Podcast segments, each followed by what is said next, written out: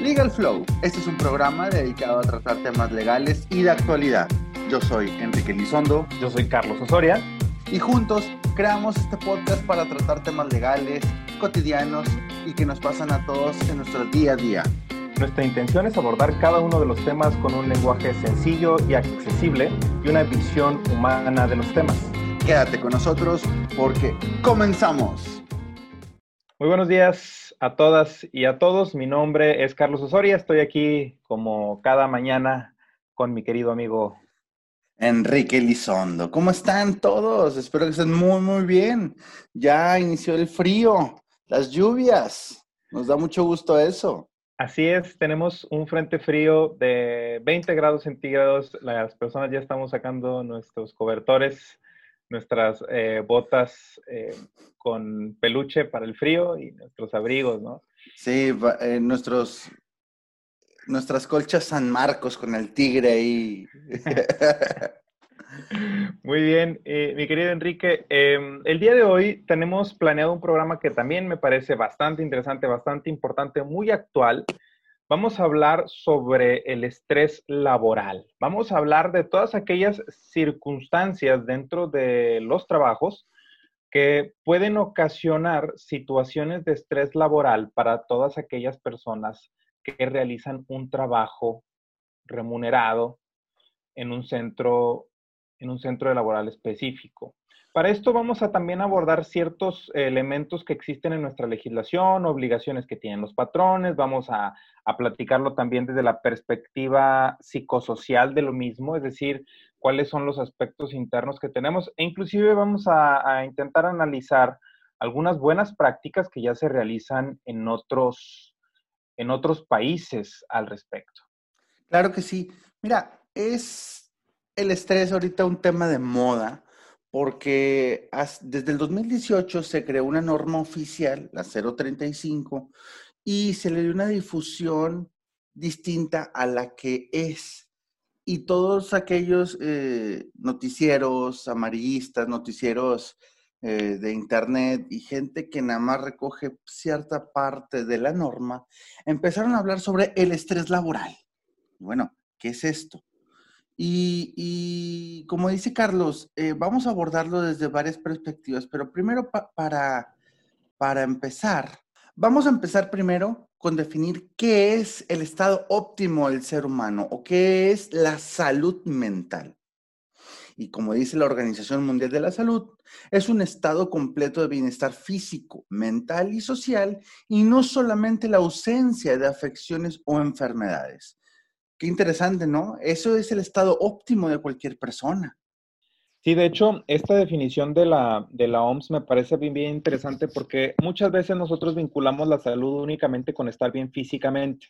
Sin embargo, la OMS nos amplía este concepto y nos dice, ok, sí físicamente, pero también mental e incluso social, ¿no? Y aquí me, me gustaría a mí recordar lo que dice la, la OIT, la Organización Internacional del Trabajo, sobre el estrés laboral. Dice, para la OIT, el estrés es la respuesta física y emocional a un daño causado por el desequilibrio de las exigencias percibidas y los recursos y capacidades percibidos de un individuo para hacer frente a esas exigencias. Ok, entonces, teniendo ya estos dos conceptos de, del mejor estado de la persona, vamos a entender qué es el estrés laboral. Y se define mediante la norma por dos factores. Uno, que son los riesgos psicosociales y el otro, que son los acontecimientos traumáticos severos. El primero, los factores de riesgo.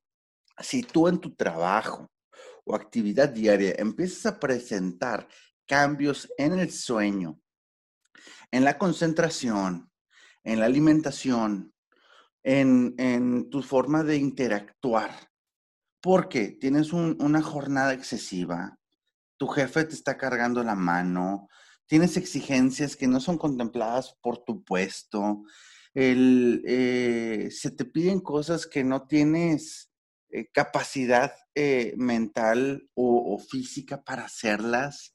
Esto empieza a generar un estrés y se le denomina riesgo psicosocial, además de otro tipo de cosas. Otro tipo de cosas en las que incluyen eh, afectación con tus compañeros de trabajo, en tu casa, en cualquier posición que te mantengas y se nota una diferencia de tu persona. Ahora, el acontecimiento traumático severo es aquel experimentado en, el trabajo, en el día a día, este, que te dejó realmente traumatizado. Por ejemplo, eh, los que viven en la Ciudad de México, los terremotos, el, último terremoto del 2017 fue un acontecimiento traumático severo que deja secuelas.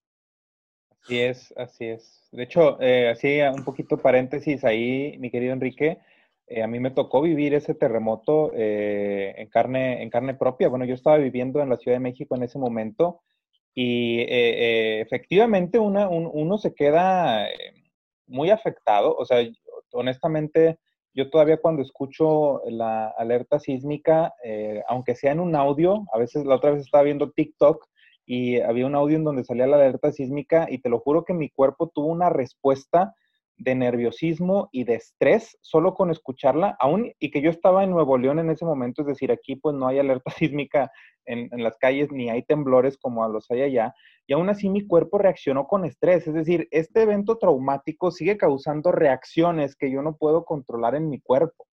Efectivamente, y eso es eh, lo que contempla la norma. Porque en los trabajos hay de todo tipo de situaciones. Puede haber explosiones, derrumbes, incendios de gran magnitud, accidentes graves o mortales, asaltos con violencia, secuestros, homicidios. Entonces, todas las afectaciones que estén los trabajadores expuestos genera estas consecuencias. Eso, eso es el estrés laboral. Sí, definitivamente, em, como tú bien mencionas, pues incluye estas circunstancias que, bien ya la norma 035 nos establece y que además la 035 se convierte en un instrumento obligatorio para los centros de trabajo.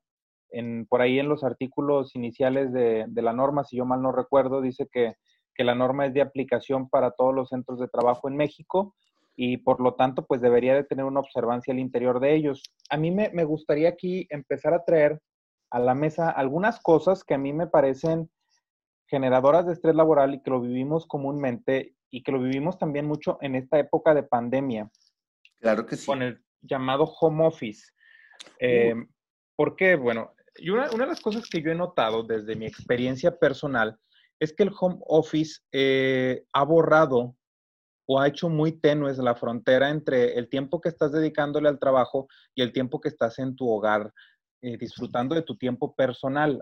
veía por ahí un meme que decía, no sé si estoy eh, trabajando desde casa o si más bien estoy viviendo en el trabajo, ¿no? E, imagínate esto, ya no sé si estoy viviendo en el trabajo o estoy trabajando desde casa. Y a mí me pasa, ¿eh? O sea, yo a veces me levanto a las 6 de la mañana que voy al baño o que o, ya me levanto para empezar mis actividades, todavía no es mi hora, hora oficial de empezar a trabajar, por ejemplo, pero yo ya empiezo trabajando, ¿no? Y a veces me quedo trabajando igual hasta como trabajo, ceno, sigo trabajando y llega un punto en el que ya no están delimitadas las fronteras entre el tiempo que yo le estoy dedicando a mi vida, a mi tiempo de, de esparcimiento, etcétera, y el tiempo que le estoy dedicando al trabajo. Es decir, esto termina ocasionando también un estrés. ¿Por qué? Porque se empiezan a generar estas cargas laborales en donde no, no, nos sentimos con las herramientas y los recursos necesarios o las capacidades, no tenemos la capacidad para poder afrontar toda esta carga que se está viniendo encima de nosotros, se nos genera un estrés laboral y como consecuencia se nos generan eh, impactos en nuestra salud mental, tenemos insomnio, estamos estresados, tenemos nerviosismo, no, estamos felices, estamos tal vez eh, irritables, etc. Exacto. Esa, esa eh, línea tan delgada que hay entre el trabajo y la vida personal, al borrarse o sentir tú que, que, que ya no existe, efectivamente es un tema de estrés laboral. Y aquí, ¿quién es el responsable? Mira, por más que, yo quiera defenderlos, son las empresas. Cuando no existe un, decálogo, no existen unos lineamientos de trabajo remoto, no existe un, escrito de, de pautas para decir, sabes que mis empleados no los necesito que estén sentados de 9 de la mañana a 7 de la noche. Yo únicamente necesito el cumplimiento de sus objetivos y actividades, porque lamentablemente ya me ha tocado el caso donde en LinkedIn he visto quejas de, profesionistas argumentando, oye, mi jefe me quiere sentado a las 9 de la mañana, bañado, peinado, pero se enojó porque llegué tarde a la reunión virtual porque mi niño estaba llorando que necesitaba cambio de pañal. Entonces, no, el home office no es eh, una exigencia similar a la que hace en el trabajo. Hay otros jefes que, que han pedido que esté la cámara encendida las ocho horas laborales y quieren tenerlos siempre a la vista, cuando dentro de la casa hay muchas cosas que se requieren. Si tienes niños, si tienes un adulto mayor, si estás solo, los escenarios cambian. Y esas situaciones que tú, que tú acabas de afirmar, se les va el sueño, andan estresados, tienen miedo a que los corran, tienen miedo a que les disminuyan el sueldo, porque no es nada más estar en casa y ya, tienen miedo a que los objetivos no se cumplan, eso genera una ansiedad, la cual no debería estar pasando, porque la pandemia que vivimos, más estos factores de, ansiedad, a la persona le generan una situación difícil. ¿Sí? Difícil de que no sabes el futuro que, tienes o el que te vas a enfrentar. Claro. Sí, sí, totalmente. Ahorita hay una situación eh, y me, me, ha tocado verlo mucho, ¿eh? O sea, desde familiares hasta amigas y amigos que están perdiendo su trabajo por, por, el tema de que las empresas ya no tienen para pagarles, etcétera. Es decir, hay una situación de estrés, ¿no? No queremos perder ese trabajo, ese ingreso que tenemos, pero lo cierto es que también a veces los centros laborales no están contemplando todas estas cuestiones que existen contextualmente. Es decir, aquellas familias, como bien dices, que tienen eh, niños o niñas que son de edad escolar o bebés, etcétera, y que además están trabajando y que en su centro laboral no, no, lo contemplan esto, no lo, no, no lo ponen en una balanza, no lo equilibran, lo único que están haciendo es generando un estrés para la persona que eventualmente lo único que va a ocasionar es que, que la persona trabaje menos, que sea, o sea, que trabaje menos efectivamente. ¿Por qué? Porque el estrés no le está permitiendo desarrollar todas sus capacidades al 100%. Y esto, como tú bien dices, está muy relacionado con la organización del trabajo, con el diseño de la relación laboral. En la medida en que el diseño de la relación laboral esté bien hecho, se van a evitar estas, estas situaciones de estrés y además se va a beneficiar la eficiencia en el trabajo. Es importantísimo no desvincular esto. En la medida en la que el diseño institucional del centro laboral contemple todas las circunstancias para que no exista el estrés, en esa medida está vinculada también la eficiencia y la efectividad de las personas que están trabajando. A ver, recordarle a las empresas, eh, ustedes necesitan de la fuerza laboral y necesitan de una fuerza laboral que tenga salud, que esté sana y no únicamente, como dice la OMS, físicamente, sino también mentalmente y socialmente en esa medida es que la fuerza de trabajo, las personas que se dedican o que trabajan en el interior de empresas van a poder hacer efectivamente su trabajo de manera adecuada. Y ejemplos tenemos ya varios en el mundo que contemplan este tipo de situaciones. Mi, querido Enrique, seguramente los, los conoces, ¿no? Los has escuchado. Sí, así es, pero mira, el teletrabajo al día de hoy, ¿qué es la, la palabra oficial de nuestro léxico mexicano? Se ha convertido en la nueva normalidad. Y esto ha sometido a los trabajadores a nuevas tensiones, ya que se encuentran aislados o tratando de conciliar las responsabilidades profesionales y familiares. O bien, perciben que las fronteras entre la vida profesional y personal no son nítidas cuando trabajan a distancia. Esto, esto es el gran problema. Y este fenómeno que ha sido tan repentino y masivo que ninguna norma de teletrabajo ofrece una protección adecuada para este nuevo espacio. Y es lo que estás afirmando. Bueno, ¿qué hay que hacer? Hay que hacer mucho trabajo de liderazgo, hay que hacer mucho trabajo de, entendimiento, empresa, empleados, de adaptación a las nuevas normalidades. ¿Ok? Y, no nada más nos vamos a centrar en la gente que está con home office, porque el estrés laboral se genera también de la gente que se está trasladando a sus empresas y tienen miedo de contagio COVID. La gente que está allá afuera eh, durante la pandemia en las actividades esenciales, el nivel de estrés de ellos va a ser muchísimo más alto y el de sus casas también. Fíjate, esta norma hasta parece que se creó eh, para la pandemia, porque en el 2018 que fue pensada, estableció dos segmentos de obligaciones, una en el 2019 y otra en el 2020. En el 2019, todas las empresas, como tú decías, se catalogan de 1 a 15 trabajadores, de 16 a 50 y arriba de 50 trabajadores. Esas son las tres, tres segmentaciones que tenemos. Bueno, para el 2019 tienen o tenían la obligación de hacer encuestas organizacionales en donde la mayoría son anónimas y preguntaban sobre acoso y hostigamiento sexual. Esta es otra forma de violencia y de estrés que se genera dentro de los trabajos. Tenemos la obligación de preguntar sobre cargas de trabajo, liderazgo, sobre eh, turnos, horarios rotativos, sobre estos aspectos del trabajo propio y ver y evaluar cómo se encontraba su población para que en el 2020 establecieran planes de acción para disminuir esas situaciones. Si encontrábamos un centro de trabajo en donde se quejaban mucho de que no hay un liderazgo, que hay mucha carga de tiempo extra, que no están bien distribuidas las cargas, bueno, el trabajo, la acción debe irse en cuanto a eso.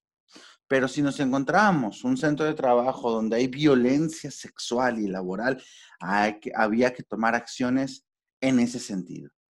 Entonces, a grandes rasgos, eso es la norma 35 para mejorar el clima organizacional respecto al estrés que pueda generar los centros de trabajo. Definitivamente, y me recordó algunas prácticas, esto que, que, nos mencionas, que son muy comunes y que probablemente, digo, no probablemente, por eso la norma existe desde el 2018, porque el tema del estrés laboral es algo que ya se venía gestando desde, desde hace mucho tiempo en, en los centros de trabajo en nuestro país y que obviamente con el tema de la pandemia pues se potencializa, ¿no? Pero las prácticas tóxicas, por llamarlas de alguna manera, en el interior de los centros de trabajo han existido desde hace mucho tiempo, ¿no? Como esto que nos decías, a ver, el tema de horas extra. Muchas veces en algunos lados ni siquiera te lo quieren pagar y te lo quieren hacer vender como tu compromiso con la empresa. A ver, ponte la camiseta necesito que tú estés aquí de sol a sol. No te puedes ir si el jefe no se ha ido. Necesito que estés al pendiente de tu teléfono y de tu correo fines de semana, 24 horas al día. Y nada de eso tiene una, una retribución a muchas veces en lo económico y más bien es un tema en donde te lo quieren vender como una obligación tuya moral o algo así al interior de tu empresa, de ponerte la camiseta y de etcétera de cosas, ¿no? Y era lo que decía hace rato, en donde ya hay países que, por ejemplo, claro, con sus recovecos, no, no, lo, no lo digo que es que todos los empleados sean así, porque cada legislación lo establece de forma distinta, pero por ejemplo, Alemania y Francia son dos ejemplos en donde bajo ciertos contextos y ciertas circunstancias se prohíbe, por ejemplo, o, no se permite que se envíen correos, por ejemplo, laborales fuera del horario de trabajo.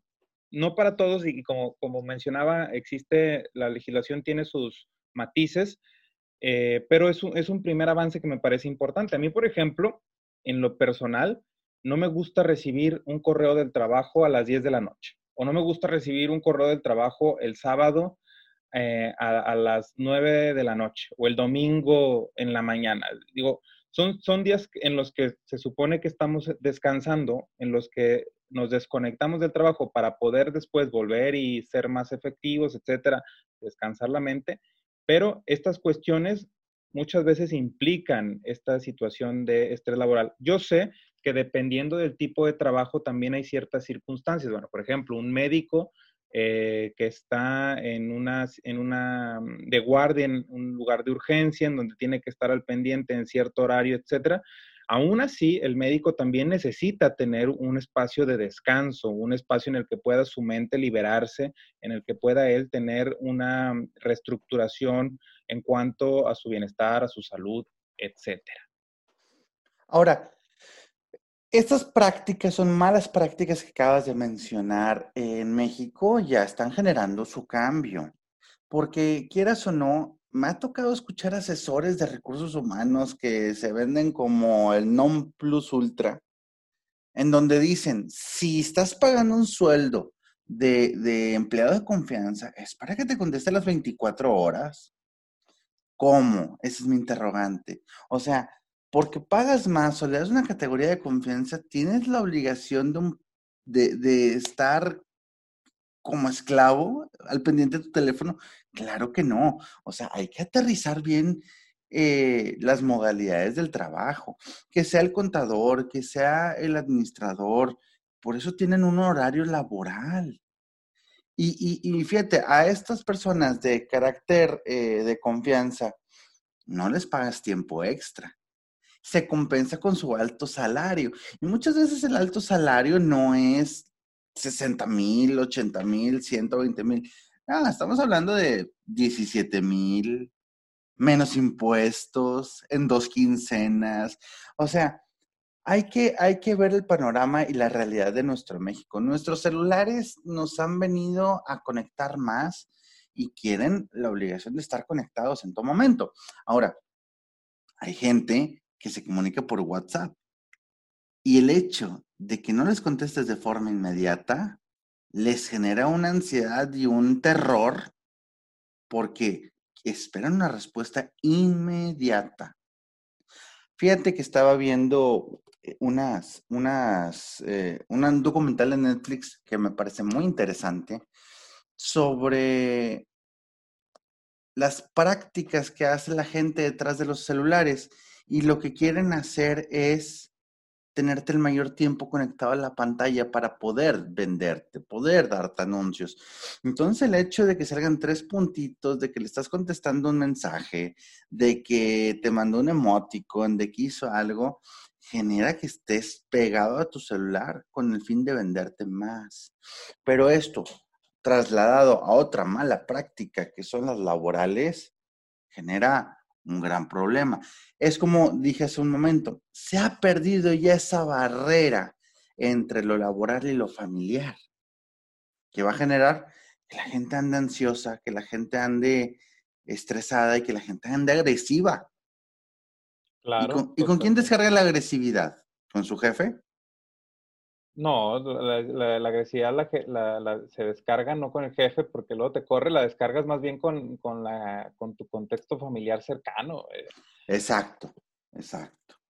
Entonces, es, como bien dices, muy preocupante, ¿no? Es, un tema, es un tema bastante, bastante preocupante porque las nuevas tecnologías, como bien ayudan, también han ocasionado una suerte de circunstancias en la que parece que estamos atados al teléfono celular en donde las prácticas y nuestra, inclusive nuestra forma de análisis de, nuestro contexto social, a veces está muy determinada por lo que vemos en, los teléfonos y hasta entendemos cosas que ni están ahí, ¿no? A ver, es que me contestó muy seco mi jefe, no sé si está enojado conmigo, no sé, o sea, ese tipo de prácticas ya por el teléfono y que luego terminan haciéndose generadoras de estrés. O sea, yo no sé si mi jefe está enojado conmigo, si no le gusta mi trabajo, yo no sé. O sea, también tienen, como bien dices, mucho que ver con, el, con la forma de liderazgo al interior del, centro para poder ir limando todo este tipo de cosas. Y desde eliminar cosas o prácticas, a mí me daba mucha risa. Eh, cuando, cuando estábamos antes de la pandemia, que alguien decía, ya me voy, y le decían, ah, te vas a ir temprano. Y sí, sí, me voy temprano porque tengo un compromiso. Y veía la hora y ya era la hora de la salida. O sea, a ver, no se está yendo temprano, se está yendo a su hora de la salida, ¿no? Y, y esta mentalidad en la que se exige que la persona dé más para su trabajo que incluso para su propia vida personal, creo que ha sido muy dañina, porque ha ocasionado estas situaciones de estrés y gran, grandes padecimientos mentales. Hay, hay mucha depresión, hay mucha ansiedad, que son problemas que se tienen que tratar, que no son situaciones como que se solucionen con el famoso echaleganismo, ¿no? O sea, si alguien está enfermo de depresión, no le puedes decir, échale ganas, ponte feliz, sonríe. Es como si alguien tiene eh, eh, una enfermedad pulmonar y está tosiendo y le falta la respiración y le dices, ya no tosas, arréglate la respiración. Es una enfermedad que no se, no se soluciona a, las personas diciéndole que se sientan bien y que le echen ganas, ¿no? Y eso se genera muchas veces por estas prácticas que ya decimos están mal. Mi querido Enrique, ¿tú consideras que bueno, nos hablabas ya muy claramente de la norma 035, la importancia de los centros de trabajo, pero ¿tú crees que también debería de haber alguna reforma a la ley? O sea, ¿crees que debería haber reformas legislativas en México? ¿O crees que legalmente ya está todo y más bien lo que hace falta es implementar las cosas que hay? Mira, legalmente tenemos varias herramientas para poder aterrizar eh, eh, los protocolos y la norma, y eso es a través de un compliance laboral. ¿Qué es eso? ¿Qué es el compliance?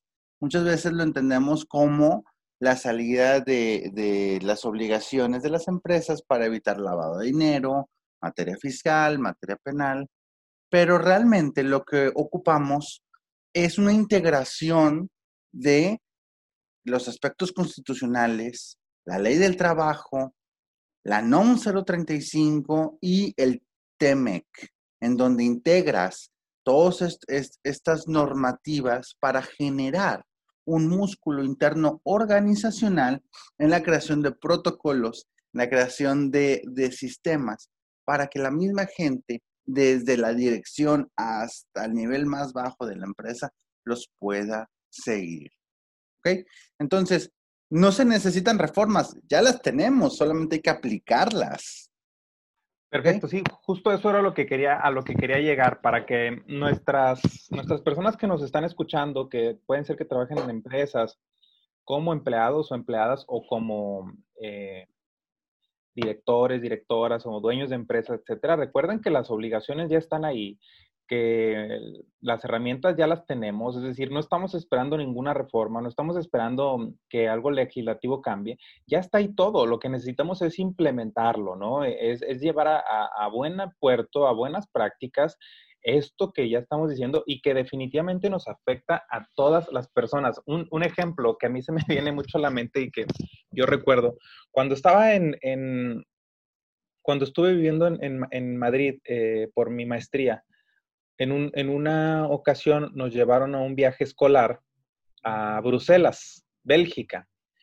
Y recuerdo que, llegamos, creo que fue un día miércoles, un día miércoles, un día martes, un, día de estos fue entre semana. Nosotros íbamos a ir al Parlamento Europeo, pero eran las, eh, era la una de la tarde, entre una y dos de la tarde. Íbamos caminando nosotros por un parque a las dos de la tarde, entre semana en horario laboral, ¿no? O horario laboral para nosotros. En aquel tiempo no había pandemia, la gente, no había toda esta modalidad de home office, la gente estaba en las calles. Y a mí me impresionó muchísimo ver en, este, e, en las calles un montón de gente, una, haciendo ejercicio, corriendo en los parques a, media tarde, ¿no?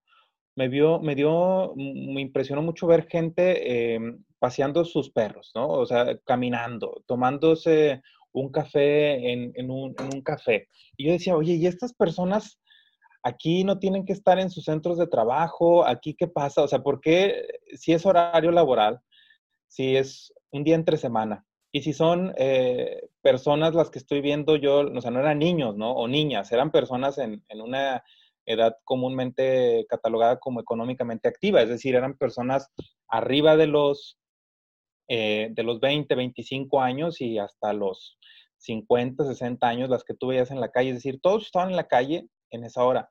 Y empecé a preguntar y las personas de ahí me decían, no, pues es que aquí hay unas modalidades de trabajo en donde las personas pues sí tienen que trabajar, van a sus oficinas, pero también tienen suficiente tiempo para ir a comer, algunos aprovechan el tiempo para hacer ejercicio en esa misma hora, regresan a su oficina y aún así para las seis de la tarde ya están saliendo todos de sus trabajos o la mayoría eh, y están disfrutando de su vida social también. Es decir, había un equilibrio entre la vida laboral y la vida personal.